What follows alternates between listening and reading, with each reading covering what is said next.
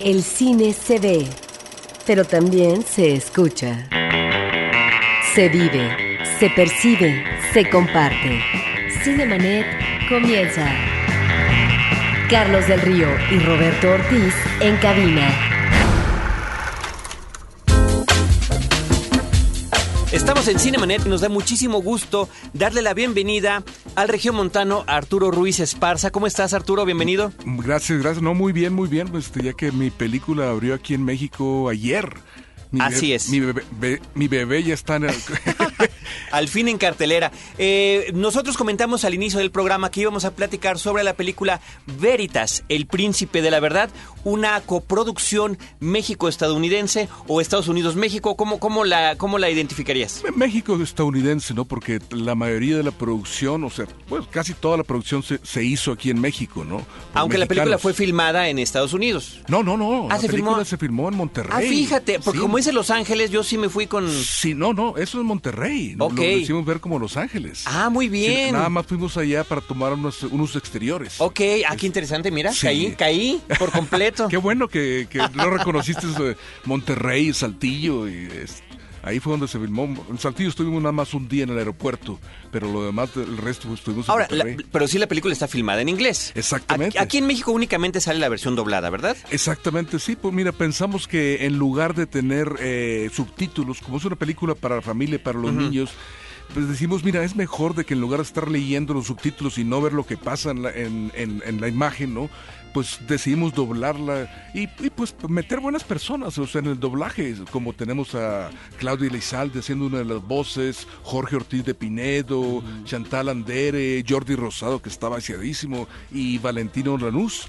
Precisamente Valentino Lanús es uno de los productores, productores también, de la sí, película. Exactamente. Uno se pregunta en esta producción eh, sobre los costos, porque estamos hablando de una película de ficción que tiene personajes reales, pero que también integra animación y que obviamente eso, digamos, eh, aumenta tal vez los costos de producción. Eh, eh, sí, mira, aumenta mucho los costos de producción el tener animación eh, y animación mezclada con acción viva y efectos especiales. O, o sea, entonces estamos hablando de varios niveles de, de, de animación y de, conjunto con eh, acción viva, ¿no? Entonces sí, eso aumenta bastante los costos, ¿no? Porque eh, se tiene que hacer una previsualización o mucha preproducción, pues para poder ahorrar lo más que se puede, ¿no? Entonces, antes de empezar a, rodar, tuvimos que hacer una previsualización que es ver detalle por detalle cada toma, escoger exactamente dónde iba a salir los efectos, la animación, los personajes en, en vivo, etcétera, ¿no?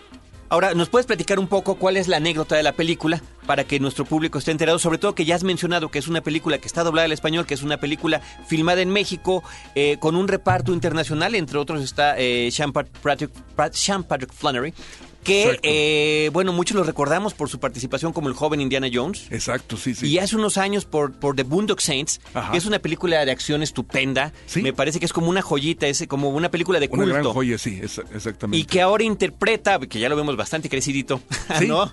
Al, al héroe principal de la película. Sí, sí, pues mira, este, esta película eh, la, la escogí, escogí el guion porque pues, era un guion que me llenaba mucho, o sea, tenía muchas cualidades las cuales yo las quería reflejar en una película.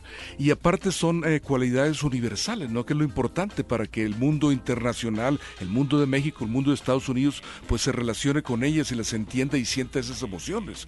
Entonces, cuando encontré esta joya no escrita eh, eh, en, en Estados Unidos por Billy Letts, que es una au- autora americana que ha hecho varios libros precisamente, este como Where the Heart Is, ¿dónde está el corazón? Que se hizo película de la chica que tiene un bebé en Walmart. No sé si te acuerdas de esa. Sí, como no, Eh, con, con, con esta chica, Natalie- Natalie Portman. Exactamente. Natalie Portman, Exactamente. exactamente. Ah, muy bien. Entonces- es la misma autora. Es la misma autora, ¿no? Ok. Entonces, cuando lo, lo vi este guion, pues dije, este es el, el indicado por muchas cosas, porque se re- relacionaba con mi niñez, con cosas que quería decir. Eh, por ejemplo, mira, eh, yo, eh, es, es un personaje de un cómic, Veritas. Entonces, en el, este personaje a nadie le puede mentir. Cuando alguien le miente, sus ojos brillan y cuando alguien le miente más, brillan más, ¿no? Entonces, pues es un personaje muy noble, creo, ¿no? Y entonces, después de ver estas cualidades, pues me gustó mucho cómo se manejan eh, dos, los dos mundos, ¿no? El mundo real y el mundo del cómic y los hago como eh, mundos paralelos, ¿no? Donde están viajando las gentes del mundo real al mundo del cómic y viceversa. Cuando, estaba niño, cuando era niño, perdón, este, me, eh, me acuerdo que leía los cómics y mi papá no me dejaba leerlos porque no le gustaban, eso era literatura barata. y entonces yo tenía que leerlos. A escondidas. Exactamente, abajo de la cama o en el closet, ¿no? ¿Eres amante del cómic? Pues, absolutamente, ¿no? Desde entonces, ¿no? Y entonces me acuerdo, me acuerdo haberlos leído, ¿no? Y me encantaba, pues, eh, ver la manera de, con mi, imaginación, entrar dentro del cómic y estar con mis superhéroes, ¿no? O viceversa, ¿no? Salir, que traerlos a, a la vida, ¿no? Llevarlos a la escuela sería fantástico. Y cuando veo este guion que tiene eso, pues dije, wow, esto va a ser muy divertido pues para todos, ¿no? Para todos los niños, que todos fuimos niños y seguimos siendo niños. Ahora, este manejo paralelo que tú hablas eh, por un lado de realidad y por otro lado de fantasía, tiene que ver con eh, lo que se está viendo en pantalla. En este caso, por parte de los personajes, estamos, eh, no sé si decir ante una familia disfuncional, en el sentido de que está la madre y el hijo, el padre, digamos, no está, digamos, como presente, ¿sí? Entonces, no es que se trate de una mala madre, al contrario, es una madre cariñosa, preocupada, etcétera por su hijo, pero es la necesidad tal vez por parte del hijo de refugiarse en el cómic, ¿no? Eh, para eh, poder hacer más grata, para poder hacer más entusiasta, más interesante esta realidad que vive como niño. Completamente, completamente. Sí, la madre tiene al hijo a los 16 años. O sea, eso es como, desgraciadamente, pues aquí en México ese es un problema fuerte, ¿no? Y en, muchos países, ¿no? Entonces, por, un lado, pues la gente de aquí en México se va a poder eh, relacionar muy fácil con, este personaje de la madre, ¿no? Y, y, como todas las madres, especialmente aquí en México, pues sacrifica su vida, o sea, por, para, para darle algo a su hijo, darle de comer, darle un futuro, ¿no? Entonces, eh, claro, el niño pues tiene la su madre y la ama, pero no tiene padre. Su padre se fue, se, desapareció, no tomó eh, nada de, eh, de, responsabilidad, ¿no?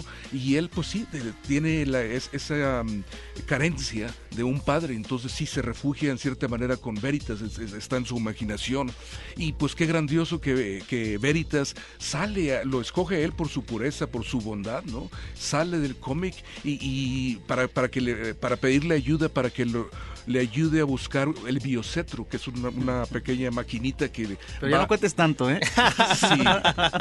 No, pero bueno, eh, yo creo que es importante mencionar esto que platicas, Arturo, de las realidades paralelas, ¿no? Porque finalmente la unión entre el mundo real y el mundo imaginario ha sido tema de varias películas, ¿no? Sí. Y cómo finalmente el factor común es cuando el personaje del mundo imaginario llega a la realidad es completamente un pez fuera del agua. Recordemos, por ejemplo, los actores de, estas, de, la película de La Rosa Púrpura del Cairo de Woody Allen. Salen de la pantalla y no, ya no están en ese mundo bollante, sino están en la realidad de los años 30 de la gran crisis económica en los Estados Unidos. En el último héroe de acción con Arnold Schwarzenegger, que el niño adoraba a este personaje heroico en el cine, pero que cuando sale a la vida real, pues no tiene nada que ver el, verdadero eh, crimen que se vive y las eh, situaciones de injusticia en una gran ciudad.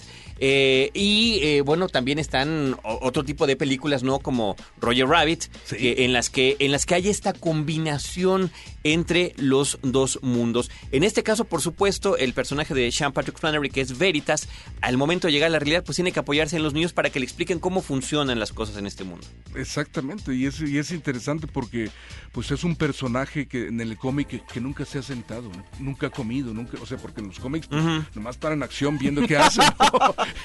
y en la película, pues de repente llega y empieza a sentir La dificultad de adaptarse en un mundo real que no conoce y que no sabe cómo se maneja, es cierto. Exactamente, tiene, y es de tres dimensiones, ya tiene carne, entonces necesita fortalecerla, ¿no? Le da sed, tiene que ir al baño, etcétera, ¿no? Yo te quisiera preguntar eh, tus antecedentes como cineasta, porque encontramos eh, en tu trayectoria un Oscar juvenil, un reconocimiento por parte el de Oscar estudiantil. El Oscar estudiantil, que me parece que es muy importante. Sí, exactamente. Este, cuando es esa fue mi tesis de maestría precisamente, ¿no? Y, eh, fue un largometraje de Miguel Espinosa Armillita, el torero, y fue un, también un largometraje eh, diseñado para el público internacional, ¿no? Ricardo Montalbán lo narra en español y en Ah, qué inglés. padre. Este, y entonces pues, fue una experiencia muy, muy bonita. El Matador es como se llama. El Matador, precisamente, que ya se ha pasado pues, en, en muchos países, en Estados Unidos, en Europa, en Asia, ¿no?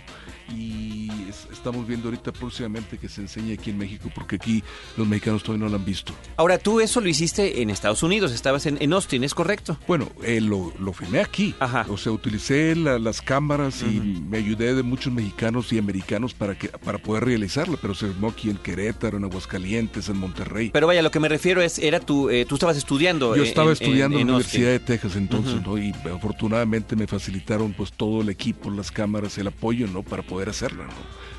¿Y cómo selecciona la academia esta cuestión del Oscar estudiantil? Porque muchas veces lo, lo escuchamos, ¿no? Sí. Y obviamente no es parte de la transmisión de la ceremonia oficial porque también tienen por separado lo que tiene que ver con los avances técnicos, tecnológicos y por otra parte los reconocimientos estudiantiles. Exactamente. Mira, pues es una ceremonia muy, muy eh, aparte, ¿no? De, de la ceremonia de los Óscares, ¿no?